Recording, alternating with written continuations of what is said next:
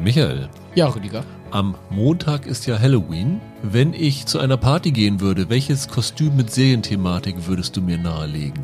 Oh, ich sehe dich in zwei verschiedenen Rollen. Also ich sehe dich auf jeden Fall als Vulkanier aus Raumschiff Enterprise, so mit spitzen Ohren, in so einem so Mr. Spock-mäßig. Aber nicht Spock selber. Nee, nicht Spock, sondern einfach nur irgend so ein Vulkanier, das kann ich mir über die vorstellen. Aber noch besser, du kennst die Adams Family, oder? Ja. Wie heißt der Große hier? Heißt er nicht Lurch? Dieser ganz Große, weißt du, der Ja. so Zombie-mäßig aussieht. Dieser Butler, den die haben. Das wäre doch was für dich, oder? Das war mein erster Gedanke. Okay. Ich weiß mir jetzt nicht, ob ich mich jetzt geschmeichelt fühlen soll. Zieh's an und überleg dann nochmal. Ich habe mir natürlich auch was für dich überlegt, Michael. Und ich habe da was sehr, sehr Schönes, wo ich dachte, das kommt von der Größe so halbwegs hin. Du bist vielleicht ein klein Tick größer als du. Du müsstest dir einen Bart zulegen, einen Schnauzbart zulegen. Aber Eddie Frotzke aus Die Wespe. Ja. Mit so einem Bowling-Shirt oder was er da anhat. Und dann auf der Party bist du dann am Daten. Du datest ja auch privat, von Ja. daher passt das doch eigentlich ganz gut. Das ist super, jetzt muss ich nur die Sprache noch hinkriegen. Genau, das Berlinerische, ja. Das müsste ich üben. Ja. Ja, finde ich super. Mache ich. Hallo und herzlich willkommen zu einer neuen Ausgabe von Serienweise. Mein Name ist Rüdiger Meier und ich begrüße ganz herzlich Michael Hille. Hallo. Ja, wie im Cold Open schon angekündigt, wir haben heute eine Halloween-spezifische Folge. Eigentlich hatten wir geplant, wir wollten sie mit aktuellen Serien machen, aber da Amazon für die Serie The Devil's Hour, die heute startet, leider keine Screener zur Verfügung gestellt hat, die, wie ich fand, recht interessant klang, könnten wir die ja leider nicht machen. Am Mittwoch ist noch Guillermo del Toros Cabinet of Curiosities bei Netflix gestartet, so eine Horror-Anthologie, so seine Version von Alfred Hitchcock Presents, wo er also auch als Präsenter dabei ist und Kurator von den acht Folgen, hat zwei selber geschrieben. Das ist tatsächlich sehr sehenswert, wenn ihr da noch was Aktuelles sehen wollt. Aber da wir damit jetzt nicht eine ganze Folge füllen konnten, haben wir gedacht, wir machen mal wieder so eine Sonderfolge und die dann Halloween-spezifisch. Es ist ja bei Serien nicht ungewöhnlich, dass die auch mal so ein Halloween-Special machen oder wenn sie um Oktober rumlaufen, spezifisch eine Halloween-Folge machen. Genau, vor allen Dingen bei klassischen Serien. Das war früher eine sehr beliebte Spielart bei Serien. Das ist, glaube ich, in den 50ern irgendwann losgegangen mit den ersten Serien, die da so Halloween-Folgen hatten. Und dann ist es ziemlich gut angekommen und haben das immer mehr gemacht. Das ist so ein bisschen wie mittlerweile in den USA mit ihrem Pumpkin Spice Gewürz, das du dann ab Oktober überall haben musst. Also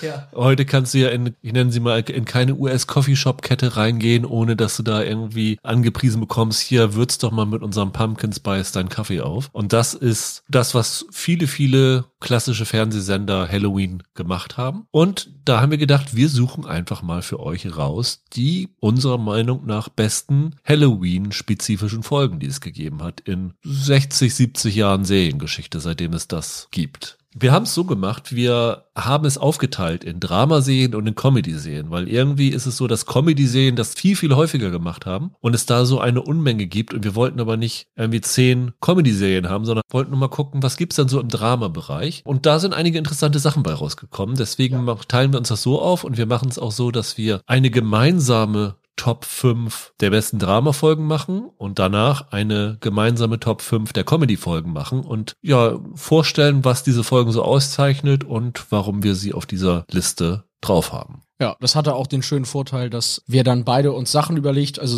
Folgen überlegt haben, wo wir gesagt haben, die sind für uns eigentlich gesetzt und dann der andere auch mal reingeguckt hat im Zweifel und wir dadurch auch, also zumindest ich habe dadurch noch mal ein paar Episoden irgendwie gesehen, die ich noch nicht kannte. Das war eigentlich eine ganz coole Sache, das mal so gemeinsam zu machen. Und wir freuen uns natürlich wie immer, wenn ihr uns Feedback gebt, was ihr denn so an eure persönlichen Halloween-Highlights habt, die wir vielleicht noch gar nicht auf dem Zettel hatten. Es ist ja sehr, sehr viele Auswahlmöglichkeiten, die es da gibt und wir haben sicherlich nicht alle gesehen, deswegen konnten wir auch nicht alle berücksichtigen. Aber wenn ihr da sowas habt, wo ihr sagt, guckt euch das mal an, das ist noch viel, viel besser als das, was ihr hier genannt habt, gerne an sehenweise.web.de. Danke an dieser Stelle auch unter anderem an Daniel, der eine Riesenmail über The Playlist geschrieben hat Ja, und da tatsächlich meine Position bestärkt hat, wie nicht anders zu erwarten war. Das ist aber äh, für alle, die uns schreiben wollen, nicht nötig. Ne? Ihr dürft auch mir zustimmen. Das ist äh, durchaus möglich. Könnt ihr gerne mal machen. Wir freuen uns darüber, immer. Absolut. Vielen Dank. Aber lass uns doch loslegen mit unseren Dramaserien. Und wir haben jeweils eine Serie dabei in jeder, also bei Comedy und bei Drama, die wir so ein bisschen außer Konkurrenz genommen haben. Und im Drama-Bereich ist das Stranger Things, weil die gesamte zweite Staffel Staffel so eine sehr große Halloween-Thematik hat. Also Stranger Things hat es ja immer gemacht, dass sie so Feiertage waren. 4. Juli, zweite Staffel war dann Halloween. Die erste Folge ging ja, das war ja diese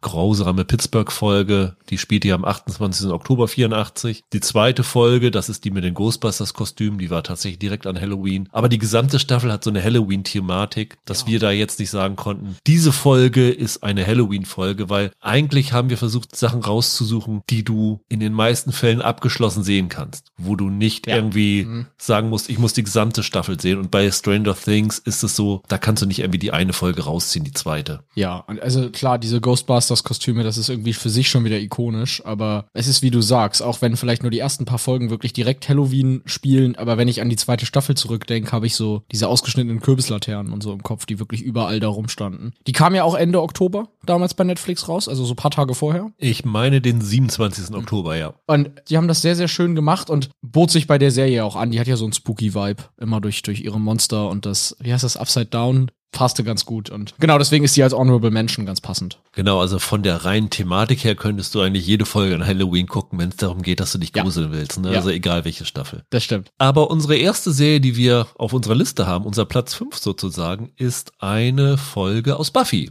Was ja. ja. auch so eine Serie ist, wo man jetzt theoretisch sagen könnte, da gibt's eigentlich jede Folge was Gruseliges, kann man auch folgenunabhängig schauen, aber es gibt tatsächlich eine Folge, oder es gibt mehrere Folgen, die Halloween-spezifisch thematisch sind. Und wir haben uns die allererste, glaube ich, die sie gemacht haben, rausgesucht, nämlich aus der zweiten Staffel, die sechste Folge, die auch Halloween heißt und am 27. Oktober 1997 gelaufen ist. Also ah ja. vier oh. Tage vor Halloween, um die US-Zuschauerinnen in Stimmung zu bringen, dass etwas Großes bevorsteht. Und die Folge ist geschrieben worden damals von, ich nenne ihn mal He Who Shall Not Be Named.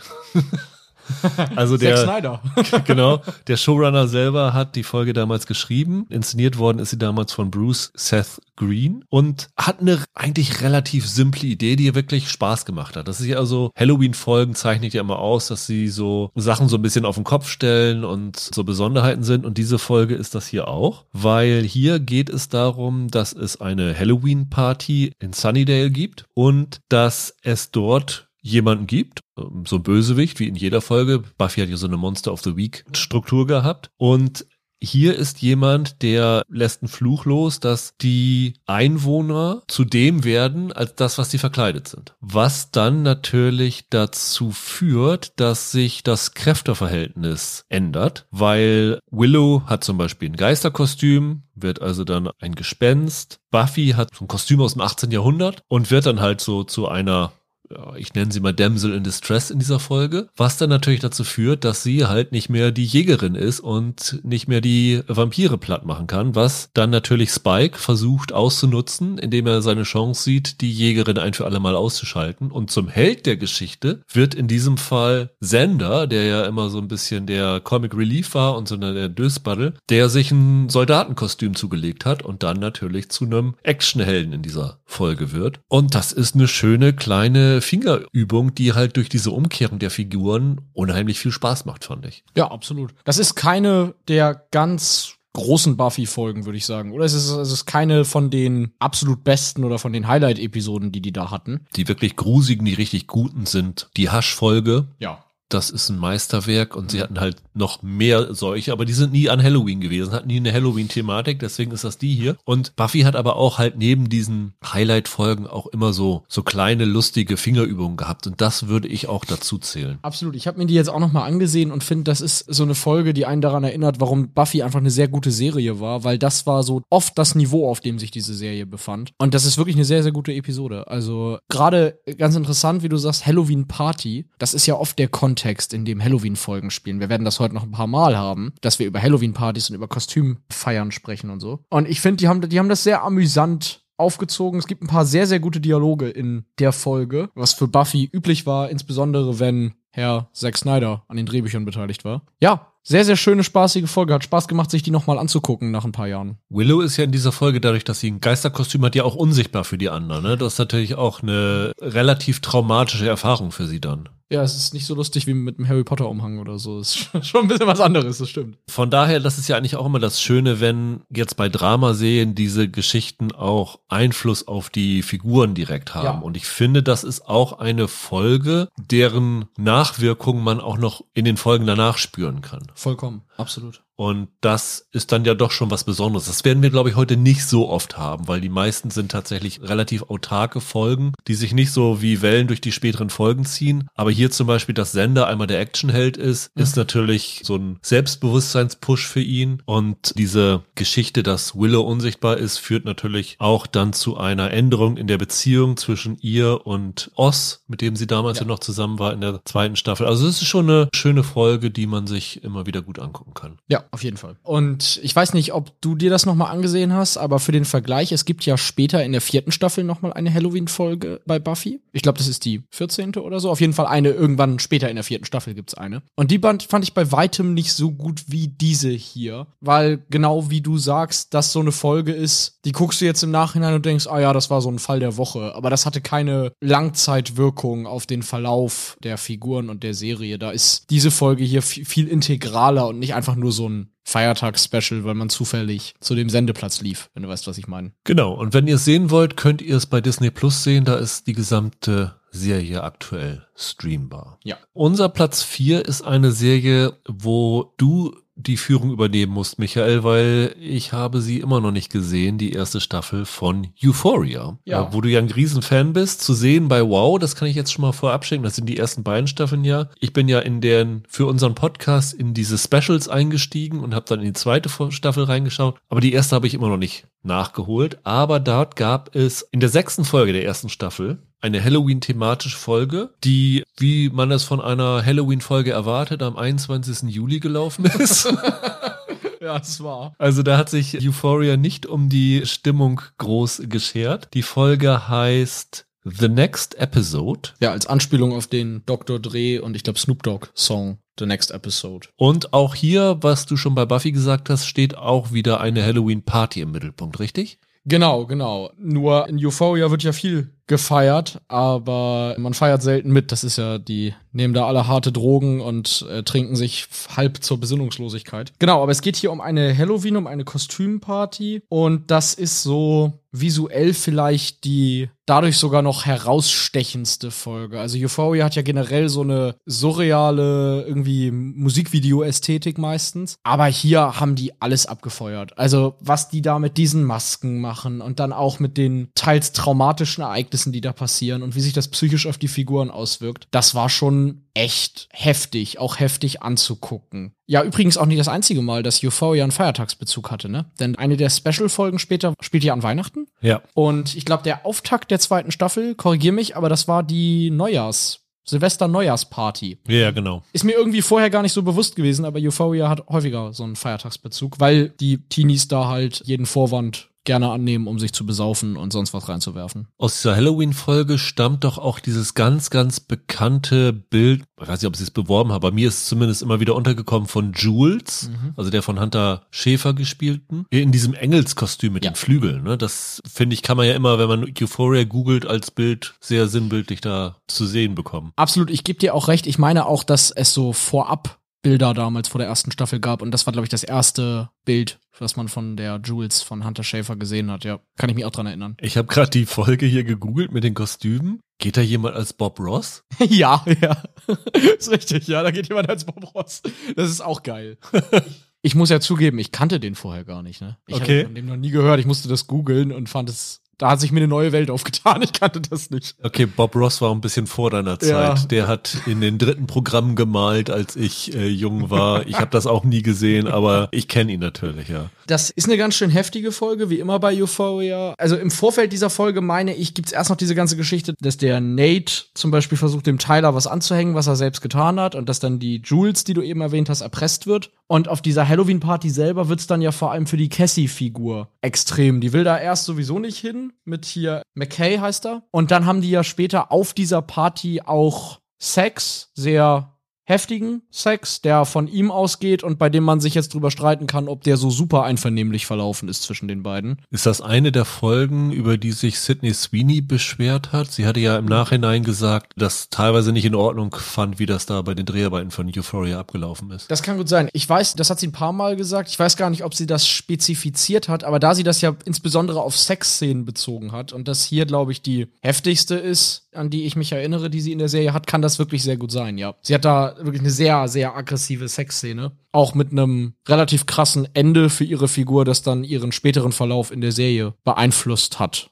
Wenn ich mich richtig erinnere. Ich wollte gerade sagen, das ist auch wieder so ein Fall, wo diese Folge Auswirkungen hat auf den Rest der Staffel. Also das sind ja noch Ja. zwei Folgen danach und es endet ja damit, dass sie den Verdacht hat, sie könnte schwanger sein von diesem, ja, von dieser quasi Vergewaltigung eigentlich, die da abgelaufen ist. Genau. Das ist natürlich schon ziemlich heftig. Ist das, da du die erste Staffel gesehen hast, eine der stärkeren Folgen der Staffel gewesen? Ich neige dazu, ja zu sagen. Aus meiner Erinnerung heraus sind die so ein bisschen verschwommen als so ein Konglomerat. Also ich musste jetzt tatsächlich im Vorfeld auch mir noch mal vergegenwärtigen, was ist denn wirklich in dieser Folge passiert. Aber die hatte visuell einige der tollsten Einfälle aus Euphoria. Nun kann man sie nicht so ganz isoliert für sich betrachtet sehen, aber so als visuelles Feuerwerk war das schon vielleicht mit der achten Folge das Aushängeschild von Euphoria. Das würde ich auf jeden Fall sagen. Als was geht Zendaya da? Sie hat so einen Frack und so ein weißes Hemd und eine weiße Fliege um. Zendaya geht als Marlene Dietrich. Ah, okay. Und äh, hier Hunter Schafer geht als, weil sie ja Jules heißt, geht sie als Julia, Juliet aus Bas Luhrmanns Romeo und Julia. Also als die, ich glaube Claire Danes ist das im Film, ne? Als, Genau, genau. Als die Julia-Interpretation geht sie. Ja, genau. Stimmt, richtig. Da gibt's ja auch dieses bekannte Bild von Claire Danes in diesen Engelsflügen. Ja, ja, genau, ja. genau. Das ist, das soll, das soll Julia sein. Genau. Und Lexi ist die Bob Ross, von der du vorhin Ja, genau, gesprochen ja. hast.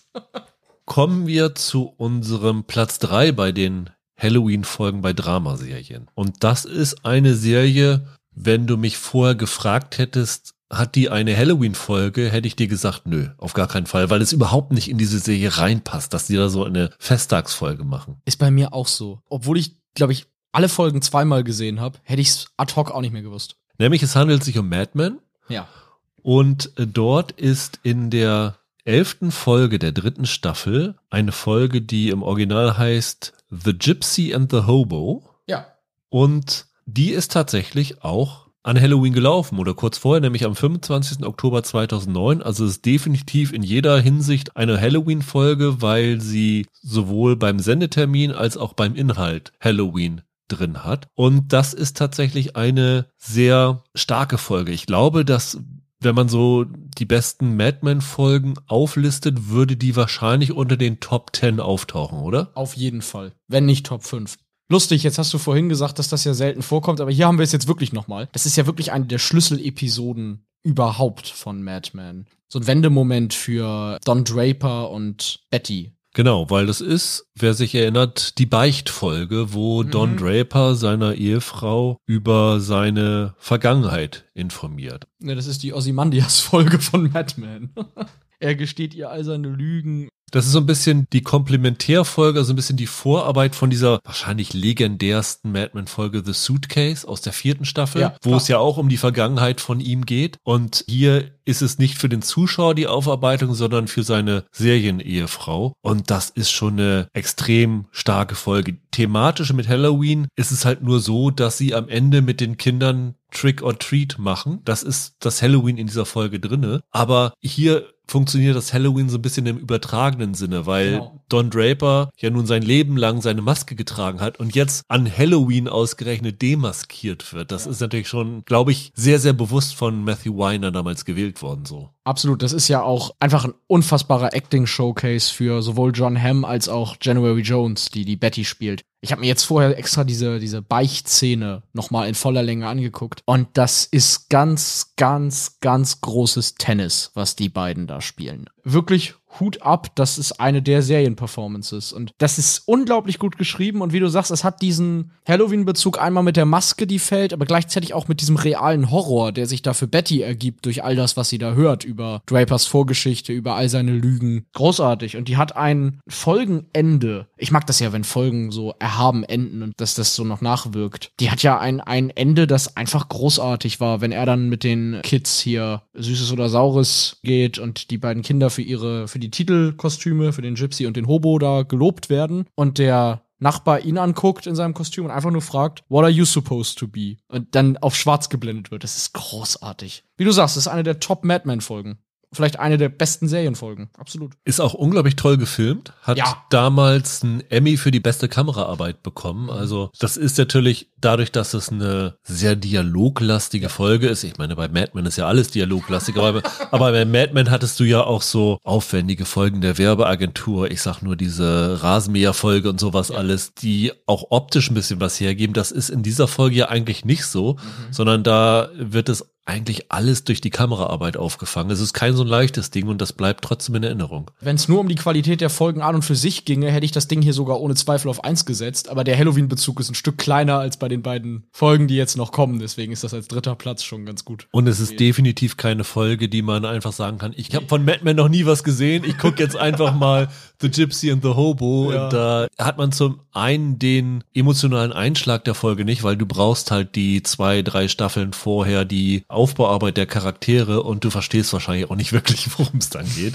Aber wenn man Mad Men gesehen hat, ist das schon eine Weltklasse-Folge und da sie einen leichten Halloween-Bezug hat und einen Ausstrahlungstermin um Halloween hat und thematisch halt so gut passt, ne? Genau, bewusst halt mit Halloween spielt auf eine andere Art und Weise, war das ein Ding, wo wir sagten, das muss unbedingt drinne sein. Absolut. Unbedingt drinne sein musste auch unser zweiter Platz bei Drama. War, glaube ich, eine der ersten Folgen, die uns beiden eingefallen ist, oder? Ich glaube, original, als wir das entschieden haben, das war die erste Folge, die mir überhaupt eingefallen ist. Die sechste Folge, WandaVision. Genau auch nicht an Halloween gelaufen, sondern am 12. Februar 2021, ja. also fast so weit weg von Halloween, wie es nur irgend geht. Aber hier ist natürlich Halloween inhaltlich sowas von präsent, äh, dass das definitiv in diese Liste reingehört. WandaVision hat ja so diese Sitcom-Sachen gemacht mhm. und diese sechste Folge war ja diese Malcolm in the Middle Folge. Ja. Die ja auf die Sitcoms der 2000er, späten 90er, frühen mhm. 2000er angespielt hat. Genau. Die ja dort eingesetzt hat als der Evan Peters, der ist ja am Ende der Folge vorher aufgetaucht. Und die Folge beginnt damit, dass die sich für Halloween fertig machen. Also auch sie wollen Halloween laufen gehen, die Kids sind verkleidet und Wanda ist auch verkleidet und Vision ist auch verkleidet. Und zwar in den Outfits der früheren Comics ihrer Figuren. Also genau, genau. Vision hat diesen gelben Umhang und dieses grün-rote Kostüm, das ich glaube in den 60ern von Vision getragen worden ist und Wanda hat diese Scarlet Witch Kleid mit dieser mit diesem Helmchen da drauf. Also auch so das klassische Comic Outfit ihrer Figur. Genau, die sie halt vorher nicht hatten, ne? Also die haben ja bei Marvel immer so modernisierte, irgendwie bisschen grauere, martialischere Kostüme und hier dürfen die jetzt schön da Vision darf schön in unserem Strampler rumlaufen. Das ganz, ganz witzig. Das ist ja auch die Folge, wo die Kinder ihre Fähigkeiten entdecken ja. während des Halloween-Laufens, wo dann der eine Junge erkennt, dass er auch so ein Speedster ist, ganz schnell laufen kann und sieht dann von den ganzen anderen Kindern und den Häusern die ganzen Süßigkeiten klauen und sowas alles. Es ist also auch humoristisch Halloween ausgenutzt. Aber auch hier ist das wieder so ein Ding, wo so langsam die Masken fallen, ne? Ja. Also wieder die Umkehrung, wie bei Mad Men dann auch ist. Die Folge, in der Vision dann so ein bisschen außerhalb dieser Stadt sich befindet und sieht, dass die Menschen da wie in so Loops immer dieselben Tätigkeiten vollführen und offenbar irgendwie gegen ihren Willen da sind. Und er dann halt beginnt zu merken, da stimmt wirklich irgendwas nicht. Dann gibt es ja, wie ich finde, also ich habe die Folge nochmal angeschaut, die vielleicht aufwendigste und ich würde sagen bisher beste mhm. Effektsequenz aller Marvel-Serien. Ja nämlich die äh, ein bisschen Spoiler frei machen, die, ich sag mal einfach die Ausweitung dieses Kraftfeldes, das mhm. diese Stadt beinhaltet. Das ist ja so, dass wenn sich dieses Feld ausdehnt, dass es Sachen aus der Realität in Sachen aus dieser Sitcom. Sitcom-Welt umwandelt. Das heißt, ein Helikopter wird zu einem Heißluftballon. Ein Militärauto wird zu einem Süßigkeiten-Truck. Also das sozusagen alles, was neu eingegliedert wird, wird zu so einer, in dieser Sitcom-Welt zu so einer Zirkuswelt. Das sieht so unfassbar gut aus. Ich weiß, möchte nicht wissen, wie viel von dem Wonder Vision Budget alleine für diese Szene raufgegangen ist. Ja, und das, das ist wieder so ein Fall, wo es halt thematisch gut passt. Einerseits fällt die Maske von Wanda und die Serie äh, lässt sich zum ersten Mal in die Karten schauen, was hier eigentlich wirklich konkret vorgeht. Die ersten fünf Folgen konnte man nur raten, hier wird's konkreter. Und gleichzeitig, wie du sagst, am Ende werden ganz viele Menschen maskiert. Ich fand das total clever gelöst und ich glaube, dass WandaVision dann am Ende irgendwie Januar, Februar gelaufen ist, war ja auch diesen ganzen Covid-Verschiebungen geschuldet. Das sollte ja ursprünglich nicht die erste Marvel-Serie sein, die bei Disney Plus erscheint, sondern eine der späteren dann erst. Genau, es sollte eigentlich erst Falcon and the Winter Soldier kommen und dann die hier. Stimmt, es kann natürlich Genau. sein, dass das wirklich so Weil- ein bisschen auch gedacht war, dass sie da hätte laufen können. Richtig. Genau. Falcon and the Winter Soldier und WandaVision sollten ja ursprünglich schon 2020 kommen und vielleicht wäre die ja dann Oktober, November gelaufen und die Folge wäre tatsächlich kurz um Halloween rum. Also kann ich mir gut vorstellen und dass es nur durch die Verschiebungen dann nicht mehr hinhaute. Auf jeden Fall war das die beste Folge von WandaVision, die je nach Ansicht die oder Loki auch die beste Marvel-Serie bisher bei Disney Plus war. Einfach eine richtig, richtig herausragende Folge, die Halloween als Motiv total gut genutzt hat. Ja, und es ist ja auch nur konsequent, dass WandaVision Halloween als Motiv nimmt, weil es ja So eine viele Sitcoms gibt, ja. Parodie von den ganzen Sitcoms ist. Und Absolut. es ist ja so, ich weiß nicht, ob du irgendeine Sitcom findest, wo es nicht eine Halloween-Folge gegeben hat. Also da muss man, glaube ich, lange zurückgehen und lange suchen, um das zu finden. Du hast wirklich, werden wir nachher auch noch drauf kommen, fast überall eine Halloween-Folge dabei. Und da macht es nur Sinn, dass auch WandaVision dann eine Halloween-Folge dabei hat. Das ist ganz klar. Absolut, absolut. Ist ja ein bisschen auch umstritten, ob wir jetzt WandaVision jetzt als Sitcom oder als Drama eingliedern. Wir haben es jetzt als Drama Ja. gemacht. Vielleicht ein bisschen geschummelt, weil wir so viel Sitcoms hatten, aber ich finde, das kann man hier aufgrund dieser Szenen, wenn dann Vision die Agatha dort im Auto findet, einfach nur, die dann ja auch relativ verstört ist und die Sachen, die dort am Ende rauskommen, sind nicht gerade lustig. Von daher finde ich, hat das schon einen ziemlich starken dramatischen Einschlag hier. Absolut. Und auch im Gesamtkontext war das ja dann am Ende mehr eine dramatische Serie. Ich finde das schon passend, ja. Und unsere Nummer eins ist auch so ein Ding, wo man sagt, es ist eigentlich eine Dramaserie, aber aus heutiger Sicht Guckst ist du's mehr es, als Comedy, ist es ne? ja schon sehr lustig. ähm, es ist mit Abstand die älteste Folge, die wir hier haben. Die ist nämlich am 27. Oktober 1967 gelaufen. So, jetzt dürft ihr mal kurz nachdenken, was es ist. Und es ist natürlich eine Folge von Raumschiff Enterprise. Ja. Also Star Trek The Original Series. Im Original Catspore. Im Deutschen das Spukschloss im Weltall, glaube ich, ne? Ja. Ist, wenn man so Auflistungen hat von die gruseligsten Star Trek Folgen. Ist die relativ weit oben Ist die immer relativ weit oben. Man kann drüber streiten. Der Gruselfaktor hat sich jetzt bei mir in Grenzen gehalten, als ich die mir nochmal angeschaut habe. Ich habe da nicht mit Händen vor den Augen gesehen, weil ich es nicht ausgehalten habe.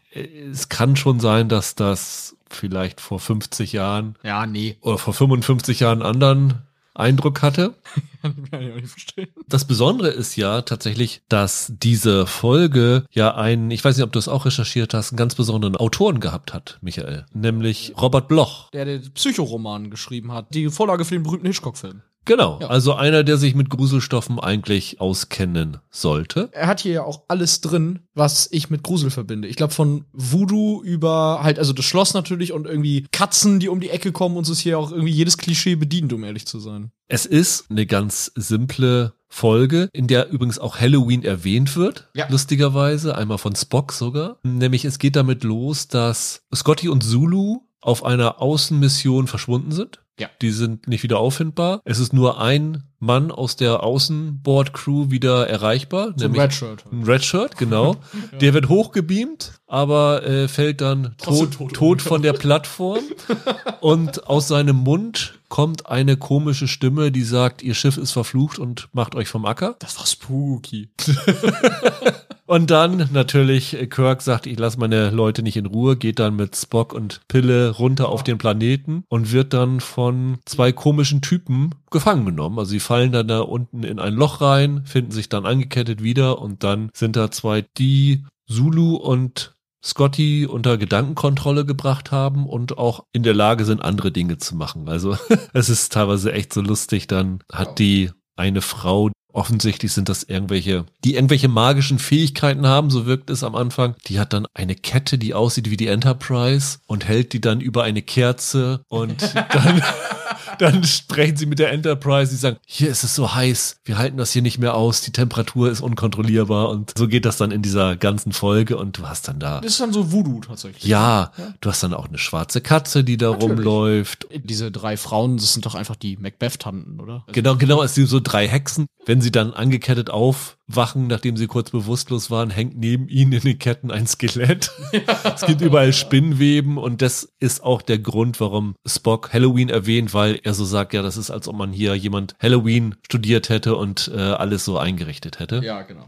Dann geht halt diese ganze Folge darum, dass Kirk dann halt versucht, dann wieder freizukommen und seine Leute wieder freizukriegen und diese komischen Aliens auszuschalten, was natürlich in erster Linie dadurch geht, dass er die eine Frau küsst und völlig abhängig von ihm macht, wie es so ist mit Kirk. Du lachst da jetzt drüber, William Shatner lebt in dieser Fantasie bis heute. Also, dass natürlich er auf diese Art da rauskommt. Aus heutiger Sicht ist es totaler Trash, aber ich fand die wahnsinnig unterhaltsam, die mir nochmal anzugucken. Das ist wirklich so eine Toss-Folge, bei der man da sitzt und fünf, 50 Minuten lang denkt, ey, alles reingeschmissen, was irgendwie einen Gruselbezug hat. Und ohne Scheiß, das Ende dieser Folge ist unfassbar lustig. Ja. Das finde ich so lustig. Das finde ich wirklich sehr kreativ und habe mich wirklich sehr drüber amüsiert. Ich hatte diese Folge überhaupt nicht mehr parat, dass es die mal gegeben hat. Und mir hat es auch Spaß gemacht, die nochmal zu sehen. Und es ist einfach, finde ich in dieser Liste ganz schön, dass du irgendwie dann auch mal eine 55 Jahre alte hast, um zu zeigen, wie lange dieser Halloween-Trend in US-Serien schon, schon andauert. Also Ja. das ist beileibe nicht die erste gewesen. Wie gesagt, es gab, glaube ich, 52 die erste Folge, die damit gespielt hat. Aber das ist vielleicht eine von den älteren, die mit am präsentesten ist. Es gibt noch eine Mesh-Folge, die ist auch relativ lustig aus der Zeit. Es gibt, glaube ich, auch mehrere Twilight Zone-Episoden. Das müsste ja auch aus genau diesem Zeitraum sein, äh, die mit, natürlich mit Halloween spielen. Klar. Ich meine, bei den Honeymooners, das war ja 50er, gibt's auch noch sowas und so. natürlich. Aber ich finde, diese Star Trek-Folge hat sich wirklich sehr amüsant angefühlt. Ist übrigens lustigerweise die erste Folge gewesen, in der Chekhov mitgespielt hat. Ja. Die Aber nicht als erste lief. Exakt, weil sie haben dieses bewusst zurückgehalten, um sie an Halloween ausstrahlen zu können. Also das ist außerhalb der normalen Drehreihenfolge gewesen. Und ja, es ist wirklich ein Spaß. Also es hat wirklich Laune gemacht, fand ich. Absolut. Es ist vielleicht nicht die Folge, die man jetzt Leuten zeigt, wenn man nach einer Discovery-Staffel sagt, ich wünsche mir das alte Star Trek zurück, aber es ist auf jeden Fall eine Folge, mit der man eine gute Zeit hat, wenn man heute noch mal reinguckt. Wie sagt Spock, künstlerisch nicht sehr wertvoll, Sir, sagt er doch einmal. Zu sehen ist die Folge bei Netflix noch. Da habe ich sie zumindest gesehen. Ich glaube, bei RTL Plus sind die Folgen auch drinne, wenn ich mich nicht ganz täusche. WandaVision ist natürlich bei Disney Plus zu sehen und Mad Men könnt ihr sehen bei Wow.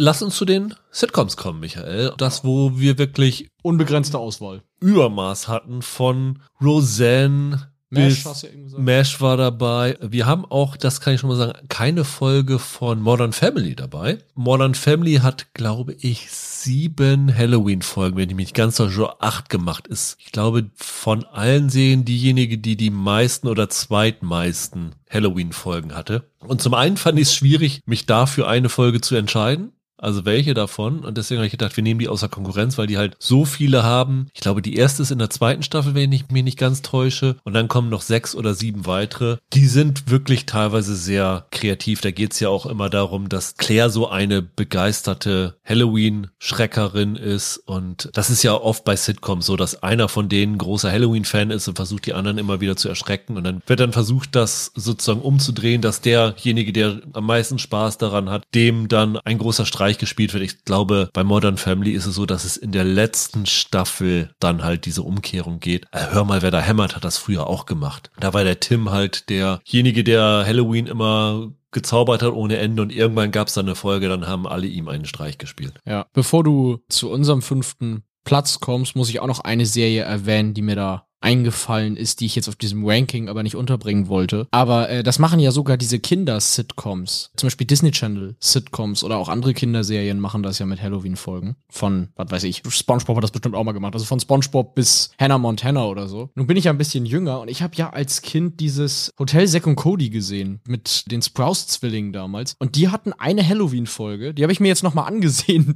weil wir ja thematisch diesen Podcast hier jetzt aufgezogen haben. Da weiß ich noch, die habe ich mit sechs oder sieben Jahren gesehen und fand ich unglaublich gruselig. Und ja, heute habe ich mich, ich habe mich sehr darüber amüsiert, was ich mit sechs Jahren mal gruselig fand. Aber ja, das ist äh, echt krass, wie weit verbreitet das ist. Also ich glaube, jede Kinderserie, die ich früher gesehen habe, hatte mindestens eine Halloween-Folge, an die ich mich irgendwie noch erinnere. Das ist wirklich verblüffend. Ich glaube, die klassische Flintstones Zeichentrickserie hatte auch eine Halloween-Folge, wenn ich mich nicht ganz täusche. Ja, ja. Ja, also wie gesagt, das ist irgendwie im Comedy-Bereich ist das wohl gefundenes Fressen. Gerade wenn du dann eine Halloween-Party schmeißen Ja. kannst oder so. Unser fünfter Platz ist auch eine Serie, die Halloween regelrecht zelebriert, weil die das tatsächlich zu einem zentralen Thema ihrer Serie gemacht hat, nämlich Brooklyn 99, eine von Michaels und meiner Lieblings-Sitcom. Haben wir schon früher mal einen Podcast drüber gemacht. Wir finden die wirklich spaßig ohne Ende. Und da ging es dann ja irgendwann los mit dem Halloween heißt, dass die versuchen, sich gegenseitig auszustechen bei einem Wettbewerb, wer kann irgendein Objekt um Mitternacht bei sich behalten und dann Genau. versuchen sie sich immer gegenseitig auszutricksen. Und wir haben uns jetzt für die fünfte Ausgabe von diesem Halloween heißt entschieden, die auch Halloween mit V heißt, weil V für die römische 5. Ja. Gelaufen am 17. Oktober 2017, also schon ein bisschen früh, aber es lag daran, weil Brooklyn Nine-Nine 2017 nach dem 17. Oktober die nächste Folge erst wieder im November hatte. Genau. Von daher war das die, was die Ausstrahlung angeht, die am nahesten an Halloween gewesen ist. Und ist insofern auch ganz interessant, weil hier hast du nicht dieses typische Halloween-Party, sondern hier wird es tatsächlich unter diesen Diebstahlmodus gestellt. Natürlich laufen die Leute auch mal wieder mit Kostümen rum, aber es geht wirklich konkret darum, wie versuchen sich der Polizeichef und Jake Peralta und seine spätere Ehefrau und die ganzen anderen auf dem Revier gegenseitig ein Schnippchen zu schlagen. Und wir haben die fünfte Ausgabe genommen, weil ist es die lustigste deiner Meinung nach? Oder ist es, liegt es eher daran, dass diese Folge tatsächlich am Ende ein sehr einschneidendes Ereignis hat, Michael? Eher letzteres, weil ich glaube ich aus dem Kopf jetzt gar nicht mehr weiß, ob das die lustigste von den fünf Halloween-Folgen ist. Hätte ich mir alle nochmal ansehen müssen dafür. Aber das Ende, auf das du anspielst, ist natürlich der Grund, warum diese Folge ganz besonders im Gedächtnis geblieben ist, ja. Ich habe sie jetzt auch nochmal angeguckt, die Folge, du wahrscheinlich auch nochmal. Ich glaube, das ist die erste Ausgabe oder gab es die vorher auch schon, wo sie so einen Gürtel für den Champion haben? Nee, ich glaube, das ist die erste. Oder wie der Polizeichef sagt, ein Kummerbund. den sie da unter die Decke hängen und gleich am Anfang ist ein Stromausfall und das Ding ist weg und dann versuchen sie alle mit unglaublich kreativen Tricks sich das Ding wieder zurückzuholen. Das ist wirklich so, so lustig. Also allein die Szene, wenn Captain Holt an seinem Schreibtisch sitzt und so eine, ich nenne es mal, Incredible Machine gebaut hat, um an dieses Ding ranzukommen. Total lustig. Also ich habe da wirklich mich köstlich drüber amüsiert und dann kommt in dieser Folge auch noch der Doppelgänger von Charles, also den besten Kumpel von Jake Peralta da an, der mit Vitaminpräparaten versucht, so ein Pyramidensystem durchzusetzen und dann die anderen immer dafür einspannt für Gegenleistungen. Okay, ich mach das für dich, aber dann musst du mir so und so viel abnehmen. Sehr, sehr lustig. Und damals, als ich das erste Mal gesehen habe, dieses Ende ist halt so ein Ding, mit dem du nicht gerechnet hast. Und das ist eigentlich das Schöne daran. Und das wollen wir natürlich nicht verraten, aber das ist tatsächlich bei den Sitcoms einer der wirklich seltenen Fälle, vielleicht sogar der einzige Fall, obwohl bei der Nummer vier vielleicht auch, wo das durchaus langfristige Folgen hat, diese Episode. Absolut. Ich glaube, viel mehr können, müssen wir gar nicht drüber erzählen. Also ich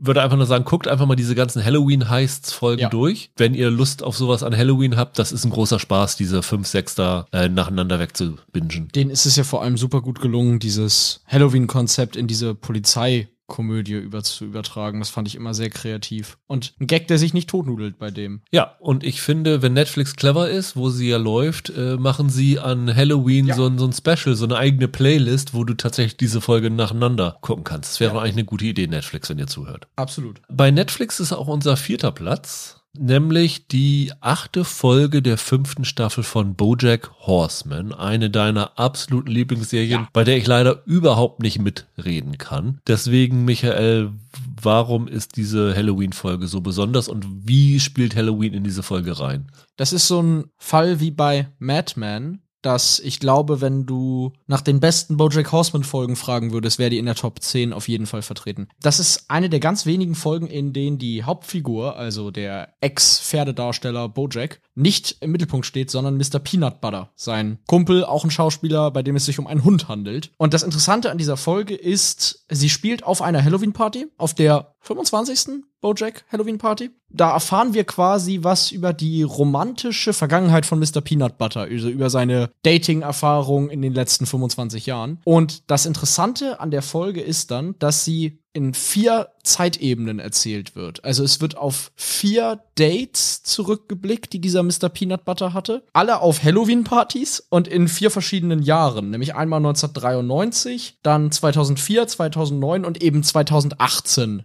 das Jahr, in der die, in der die Folge spielt. Das ist, ja, Bojack Horseman at its best. Also das ist äh, erzählerisch super ungewöhnlich, wie sie das aufbauen mit diesen verschiedenen Partys, von denen wir dann erfahren. Das ist im besten Sinne so eine Folge, die mal eine Nebenfigur in den Fokus hieft, um da ganz neue Sachen über den zu erzählen. Die hat einen unfassbar guten Gastauftritt dabei. Jessica Biel taucht hier auf als Jessica Biel, eine der ja, Ex-Dates von Also auch, auch gezeichnet als Jessica Biel? gezeichnet als Jessica Okay. Biel und dann auch gesprochen von ihr. Mhm. Und sie ist halt auch ein Ex-Date von diesem Hund. Und ja, die ist sensationell. Also allein immer, wenn sie auf diesen Partys sind in den verschiedenen Jahren, kannst du das Bild anhalten und einfach mal diese ganzen Figuren im Hintergrund auf der Party dir angucken und du entdeckst so witzige Anspielungen. Anhand der Kostüme oder so auf Sachen, die in den jeweiligen Jahren gerade populär waren. Also, weiß ich nicht, im Jahr 1993 ist dann jemand als, als Beetlejuice verkleidet. Oder 2004 geht einer als Shrek, was dann ja gerade so ein groß, oder einer als Mr. Incredibles und so weiter und so fort. Das ist super cool und das ist wirklich so eine Folge, da lohnt es sich dann zwischendurch halt auf Stopp zu drücken und sich diese ganzen Details im Hintergrund anzusehen, wie sie versuchen dir sozusagen diese Jahre schmackhaft zu machen. Und für den restlichen Verlauf der Serie dann auch eine Folge, man muss sie nicht gesehen haben, aber man gewinnt vieles dazu durch diese Einblicke, die man in die Peanut Butter Figur bekommt. Also das ist nicht nur eine Gimmick-Folge, sondern die haben sich da was bei gedacht. Und das ist sehr spannend, wie sie da versuchen, sozusagen über das Datingverhalten den zu psychoanalysieren. Ist eine super Folge, muss man mal gesehen haben. Ist tatsächlich nicht an Halloween gelaufen, aber so ein bisschen in der weiteren Umgebung. 14. September damals. Dadurch, dass Bojack ja als Binge da war. Ich glaube, wenn das im Wochenrhythmus gewesen wäre, wenn man jede Woche eine Folge geguckt hätte, wäre man ungefähr Halloween zu dieser Folge hingekommen. Es Ja. Hätte so ungefähr gepasst. Das stimmt. Unser Platz drei ist tatsächlich an Halloween gelaufen, nämlich am 24. Oktober 2005. Es ist eine Folge aus der ersten Staffel, was selten ist, glaube ich, weil ganz oft ist es so, dass diese Sitcoms erst zweite, dritte Staffel damit beginnen, solche Sonderfolgen zu machen. Aber How I Met Your Mother hat es mit Die Kürbisschlampe schon in der sechsten Folge gemacht. Und äh, das ist ja natürlich dann auch eine Folge, die später nochmal wieder aufgegriffen worden ist, nämlich dann In Staffel 6 irgendwann. ja, genau, da ist, glaube ich, die Folge heißt auch die Kürbisschlampe kehrt zurück oder Rückkehr der Kürbisschlampe, äh, wo Katie Holmes sie dann gespielt hat. Ja, ja, genau. Da erinnere ich mich dran. Ihr wisst ja, dass ich ein großer How I Met Your Mother Fan bin. Du ja nicht so, Nee. Michael. Nee, Aber diese Folge hat auch dir ganz gut gefallen, ne? Ja, also habe jetzt da auch noch mal reingeguckt. Also lustigerweise hatte ich vergessen, dass es die gibt. Ich wusste noch, dass es diese Katie Holmes Folge gibt, aber auch nur wegen Katie Holmes. Habe jetzt mir die noch mal angesehen. Die ist super witzig. Generell alles, was sich wirklich dann um diese, ich weiß gar nicht, wie sagen sie es im Englischen, aber um diese Kürbisschlampe dreht. Slutty Pumpkin. Slutty Pumpkin, super. Ist, ist wahnsinnig lustig. Barney hat einen der besten Momente, den ich von ihm kenne in der, in der Folge. Es ist wirklich super lustig. Es geht ja darum, dass es auch wieder hier eine Halloween-Party ist und äh, Ted versucht seit vier Jahren mal wieder die Frau seiner Träume zu treffen. Nämlich er hat vor vier Jahren auf dieser Party auf dem Dach ihres Hauses eine Frau kennengelernt, die halt als Slutty Pumpkin verkleidet war. Wie sie es in der Serie sagen, sie hatte an den richtigen Stellen Auskerbung, deswegen Slutty Pumpkin. Er hat damals ihre Nummer bekommen und hat die dann auf einen, auf einen KitKat-Riegel geschrieben und der ist dann versehentlich an Kinder ausgegeben worden. Und jetzt hat er keine Chance, sie mehr zu kontaktieren und Ja. jedes Jahr geht er nach oben und hofft, sie wiederzusehen mit dem gleichen Kostüm, das er damals hatte. Das war als Reaktion auf die Al Gore, George W. Bush Wahl, Hanging Chat, also es war ja, dass diese Wahlzettel waren, wo dann immer diskutiert worden, ist er richtig ausgestochen oder nicht. Und er sagt ja, das muss ich immer tragen, damit sie mich wiedererkennt, wobei ich mich gefragt habe, Junge, du bist die ganze Zeit, du hast nur so, ein- so, so ein Board um den Hals, Äh, ist so, du kannst anziehen, was du willst, solange du dich nicht verkleidest, er, man erkennt dich auf jeden Fall wieder. Und er hofft halt immer wieder dann sie zu treffen und Barney hat da überhaupt keinen Bock drauf, er will Ted lieber auf eine Party mit Victoria's Secrets Models schleppen und äh, geht dann unwillend mit nach oben und versucht dann natürlich aber trotzdem Frauen aufzureißen und hat dann die verschiedensten Kostüme dabei. es ist super lustig. Es gibt dann noch so einen B-Plot, dass Robin dann ihren Freund Marshall und Lily vorstellt. Das ist nicht ganz so lustig, aber alles, was mit dieser Party zu tun hat, ist irre gut. Total egal, diesen B-Plot hast du schnell weggeguckt. Das spielt ja auch hauptsächlich dann wirklich um diese, diese Pumpkin-Geschichte herum. Es ist wahnsinnig witzig. Vor allem, dass das direkt die sechste Folge von der Serie ist und die hauen da schon so einen Knaller raus. Nicht schlecht. Der erste Auftritt von Barney in seinem Kostüm, der dann damit losgeht, dass du auf einmal nur Welcome to the Danger Zone hörst aus dem Hintergrund. Und dann kommt er da in seinem Top Gun Outfit an und fordert dann Ted auf, dass er sein Wingman ist, Suit Up und sowas alles. Herrlich, sie bringen da auch wirklich so viele Running Gags da schon unter. Das ist sowieso schon eine Stärke der Serie in der ersten Staffel gewesen, dass die da halt so viel schon angedeutet haben, was sie dann später benutzt haben. Das ist eine Folge, da muss man vorher und nachher nichts gesehen haben, die kann man so gucken, Ja. die ist ultra lustig, Ja. die macht einfach nur wirklich äh, viel Spaß und hat tolle Ideen und hat am Ende dann auch noch so einen ganz schönen Moment zwischen Ted und Robin. Allein die Szene, wenn dort jemand im Pinguin-Kostüm Ja. auftritt, Ja, ja. Hammer. Super. Was noch besser ist, den Witz kann ich glaube ich spoilern. Ted muss dringend mal, aber will nicht auf Toilette gehen, damit er die Kürbisschlampe nicht verpasst. Und Barney hat mittlerweile ein Teufelskostüm an und sagt ihm dann, ja, hier, pinkel doch vom Dach runter. Und dann kommt jemand im Engelskostüm auf der anderen Seite und übergräht von da an seine Schulter. Nee, nee, mach das nicht, unten könnte jemand rumlaufen. Herrlich. Also so kleine Gags, darüber kann ich mich wirklich sehr, sehr freuen. Ja. Für mich ein sehr großer Spaß gewesen, das wiederzuschauen.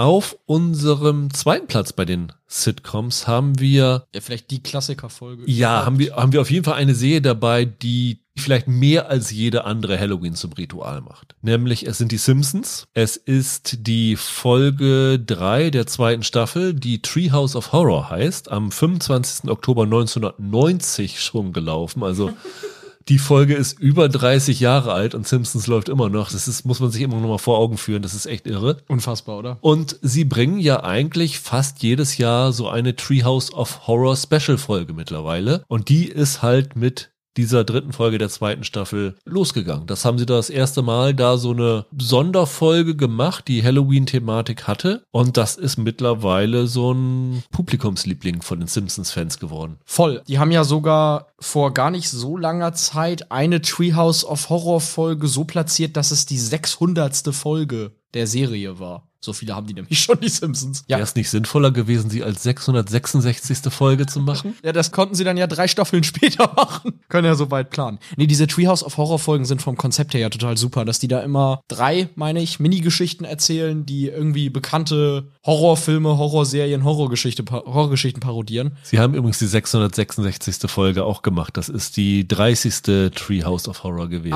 Oder mal, die das haben sie 31. sogar Ja, ja. Haben sie sogar gemacht, unfassbar. Ich habe die natürlich auch überhaupt nicht alle gesehen, aber diese allererste Treehouse of Horror Folge spielt ja tatsächlich in einem Treehouse. Das ist ja bei den späteren nicht immer so gewesen. Manchmal waren das dann einfach drei Geschichten aneinander gehangen. Die Originale ist ja tatsächlich, dass Lisa und Bart oben im, im Baumhaus sitzen und sich abwechselnd Gruselgeschichten erzählen. Ich weiß nicht, das Konzept haben sie, glaube ich, nicht immer beibehalten. Wie gesagt, ich kenne nicht alle Folgen, ich finde diese aber besonders gelungen. Jetzt mal einfach als jemand, der die Simpsons gar nicht so verfolgt hat eigentlich. Die erzählen da drei Kurzgeschichten. Die erste Kurzgeschichte ist basiert quasi auf Shining, Poltergeist, so auf solchen Geschichten. Amityville. Amityville vor allem, genau. Die ziehen da in so ein Haus, in dem dann Blut den, die Wände runterläuft und, und nachts irgendwie eine Stimme kommt und sagt, Bart, du musst alle anderen umbringen und Homer nimmt dann eine Axt und, und will seine Familie umbringen und so. Und die ist schon sehr witzig, aber der Knaller sind dann ja die beiden Geschichten, die danach kommen. Die zweite ist doch eine, die sie schon in der Twilight Zone Folge gebracht haben, ne? Oder wie war das? Genau, das ist eine Parodie auf die vielleicht berühmteste Twilight Zone Folge. Da werden die Simpsons von zwei Aliens entführt, die dann zu Fanlieblingen wurden und später immer mal wieder auftauchten und kriegen von denen immer gut zu essen und so weiter und essen aber selber die ganze Zeit nicht. Und irgendwann findet Lisa ein Buch, auf dem dann steht How to Cook Humans oder irgendwie so. Und dann werfen sie den halt vor, ey, ihr mästet uns nur, ihr wollt uns eigentlich töten. Was der große Plot-Twist einer berühmten Twilight Zone Folge ist. Das ist so großartig, was da dann für Gags draus gemacht werden. Das ist dann gar nicht wirklich das, worum es in dem Buch geht. Dann kommt der nächste Twist und das,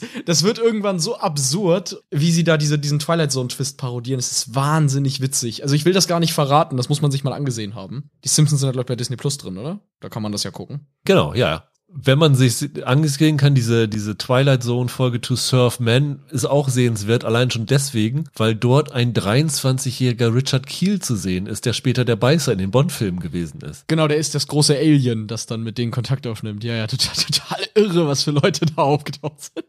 Nee, aber genau, also diese ersten zwei Simpsons-Geschichten sind schon der Hammer. Der Oberknaller ist aber diese dritte, weil dann taucht Homer im Baumhaus auf und dann wird die dritte Geschichte erzählt. Und die basiert auf dem Gedicht der Ra Rabe von Edgar Allan Poe. Ja. Und James Earl Jones liest da aus dem Off dieses Gedicht vor in seiner ursprünglichen Form. Und die ganze Geschichte wird visualisiert mit Homer, der dann da in seinem Kaminraum sitzt und diese Geschichte quasi erlebt. Dann tauchen natürlich die ganzen anderen Simpsons-Figuren auch irgendwie als die Person aus dem Gedicht auf. Und das ist nicht nur unfassbar lustig, es bringt diesen unheimlichen Vibe, den das Originalgedicht von Poe hat, extrem gut rüber. Und das ist damals von TV-Kritikern auch extremst gefeiert worden, wie sie das umgesetzt haben. Ist vielleicht eine der smartesten Nummern, die ich bei den Simpsons je gesehen habe. Und ursprünglich haben sie mal drüber nachgedacht, dieses Segment gar nicht zu machen, weil hier Simpsons-Schöpfer Matt Gröning, der fand das zu prätentiös und hat den Autoren gesagt, nee, mach das mal lieber nicht, wenn wir da mit so einem Gedicht aus dem 19. Jahrhundert um die Ecke kommen. Und am Ende war das wirklich der absolute Knaller. War damals die, ich glaube, die meistgeliebte Folge aus dieser Staffel und taucht heute noch in Simpsons besten Listen immer sehr, sehr weit oben auf.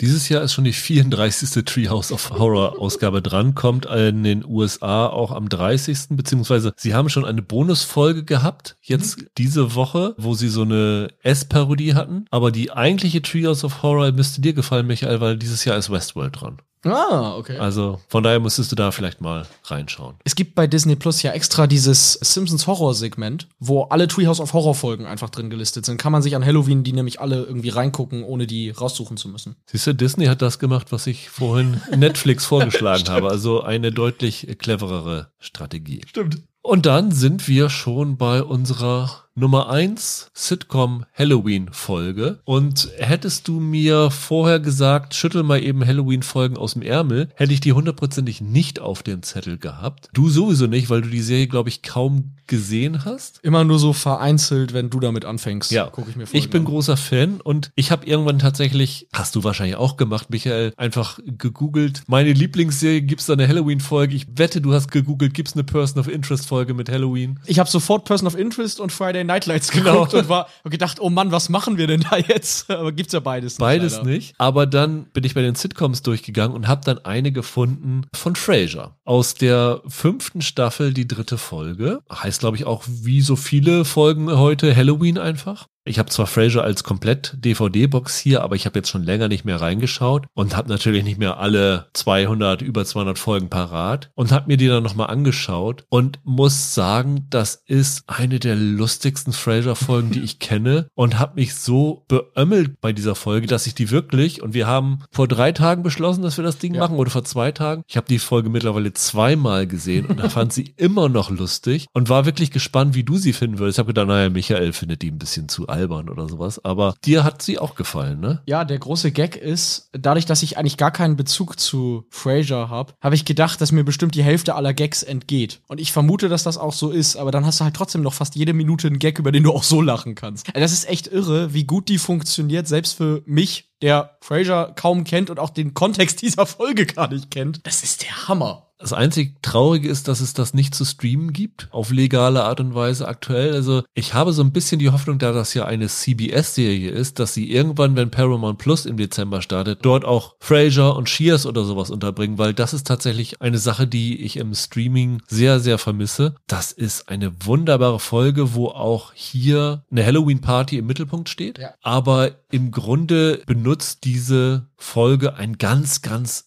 ganz altes Comedy-Prinzip, nämlich was, was schon Shakespeare erfunden hat, nämlich The Comedy of Errors, wo es darum geht, dass es unfassbar viele Verwechslungen gibt, dadurch, dass jede der Figuren auf einem anderen Wissensstand ist Ja. und annimmt, dass die andere Figur über was ganz anderes redet. Genau. Und das ist so unfassbar lustig. Ich meine, das ist wirklich das Simpelste, wie man Comedy machen kann, aber das funktioniert so unglaublich gut. Gerade weil es so wahnsinnig gut geschrieben sind. Also diese Missverständnisse ergeben ja irgendwie alle Sinn aus der Sicht der Figuren. Passt auch super zu Halloween, ne? Dass jeder irgendwie was anderes denkt oder, oder anders versteht mit so Kostümierung. Also.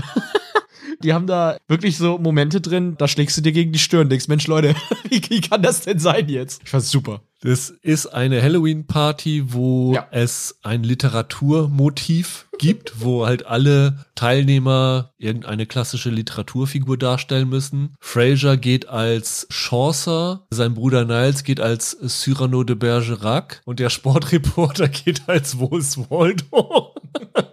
Das war auch schon ein ganz äh, lustiger Sidegag. Aber der Spaß entsteht daraus, dass die Produzentin von Frasier fürchtet, schwanger zu sein. Und Frasier vorher ein lustiges Bier-Tasting-Wochenende mit seiner Haushälterin Daphne gehabt hat, in die ja sein Bruder Niles verknallt ist. Und die so deuten immer, dass es ein bisschen feuchtfröhlich war und sie so betrunken gewesen sind, dass sie sich danach im Hotelzimmer genommen haben. Ja, ja, ja. Weswegen Niles denkt, zwischen denen sei was vorgefallen und Fraser weiß halt, dass Ross möglicherweise schwanger ist, was natürlich dazu führt, dass dann irgendwann Niles glaubt, sein Bruder hätte seine heimliche Liebe geschwängert. Ja. Und was da rauskommt, ist so unfassbar kreativ, so gut geschrieben. Ich wäre wirklich gerne im Writers Room dabei gewesen, wie sie diese Folge entwickelt haben, gesagt haben, wie können wir hier jetzt noch so ein Gag mit reinbringen? Das Ja. muss, ich, stelle mir da wirklich so ein Writers Room vor, wo ganz viele tausend Post-its an der Ja. Wand hängen und jetzt machen, wie können wir das ja jetzt so vom Ablauf her machen? Es ist eine absolut brillante Folge. Absolut. Und wie gesagt, ich finde es immer beeindruckend, wenn Sitcom-Folgen so ganz losgelöst vom Rest der Sitcom einfach für sich funktionieren. Und das kann ich hier bezeugen. Also, das kannst du so gucken und ohne dass ich wusste, wer die Figuren sind, fand ich es wahnsinnig lustig. Das ist wirklich gut gemacht. Und ich glaube, ich habe Michael sogar schon so weit gekriegt, er sagte eben, er würde sich gerne mal Frasier angucken, weil jedes Mal, wenn ich eine Folge empfehle, ist die immer sehr, sehr lustig. Ich habe ja irgendwann mal Cheers angefangen wegen des Podcasts hier und habe da, da bin ich auch irgendwie, weiß ich gar nicht, in, wie, in der wievielten Staffel ich da mittlerweile bin. Und danach kommt Frasier. Steht schon auf meiner Liste. Das ist doch super. Ich hoffe, wir haben euch auch ein bisschen Lust gemacht, an Halloween ein paar dieser Klassiker-Folgen sich mal anzuschauen, so sie denn verfügbar sind. Und wir freuen uns, wenn ihr uns Tipps gebt, was wir uns an Halloween anschauen sollten, weil unbedingt. ich glaube, Michael, obwohl du könntest noch durchgehen, aber Trick and Treating machst du auch nicht, ne?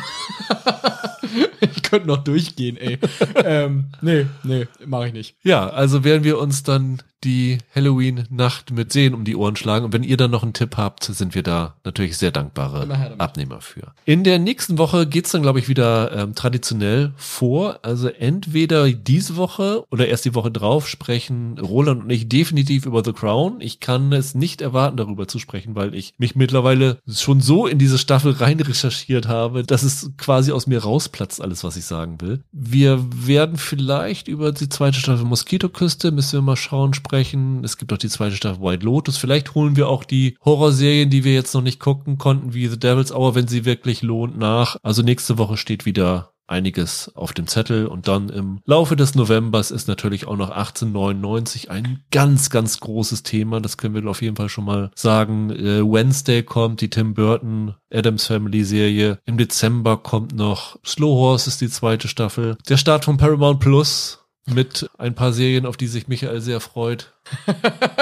Mit zig Sachen aus Yellowstone. Genau. Ich glaube dann, wenn Paramount Plus gestartet ist, können wir uns auf den Weg machen, unsere Jahresendcharts Ja. zu machen und ihr auch eure Jahresendcharts zu machen. Ich habe diese Woche die Liste auf serienpodcast.de. Wenn ihr links oben auf Serienkalender klickt, aktualisiert, welche Serien dieses Jahr gestartet sind. Ich glaube, wir sind knapp unter 500. Also da sollte jeder eigentlich eine Top 10 zusammenkriegen und dann, ja, ich so, ich denke mal so bis Weihnachten wieder uns einschicken können, damit wir wieder eine wahnsinnig gute besten Serien des Jahres Folge machen können. Bis dahin aber habt erstmal ein schönes Halloween, bleibt gesund, macht's gut, ciao, ciao. Ciao.